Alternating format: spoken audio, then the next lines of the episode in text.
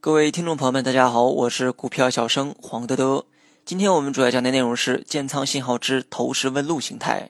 股价经过长期下跌或充分整理后，十三日均线开始由向下到平缓，再到向上翘起，表面有增量资金在悄悄的买入。由于受到五十五日均线的反压，股价缓步爬上三十四日均线后顺势回落，但是在十三日均线和三十四日均线的节点处获得了双重的支撑，回落的股价正好在极点处。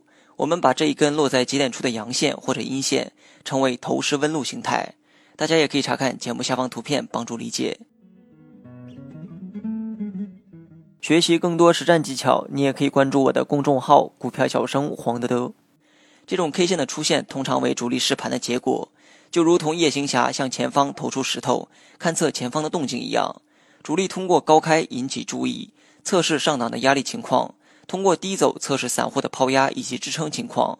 同时，在低走的过程中，主力会不断吃货，使成交量明显放大。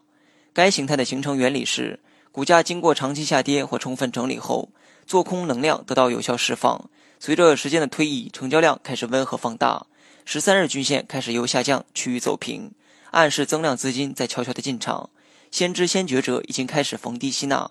股价突破三十四日均线后，受到五十五日均线的明显反压，于是短线客获利回吐，股价顺势回落。但由于在十三日均线和三十四日均线的节点处获得了双重支撑，因此仍会延续原来的涨势。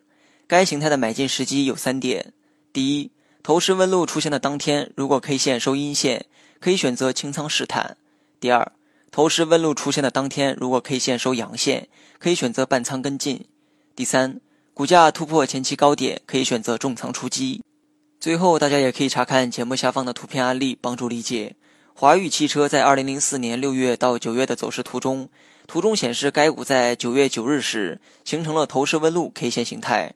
主要就是九月九日的股价在十三日均线和三十四日均线的起点处获得了双重的支撑，之后该股形成了一波明显的上涨走势。好了，本期节目就到这里，详细内容你也可以在节目下方查看文字稿件。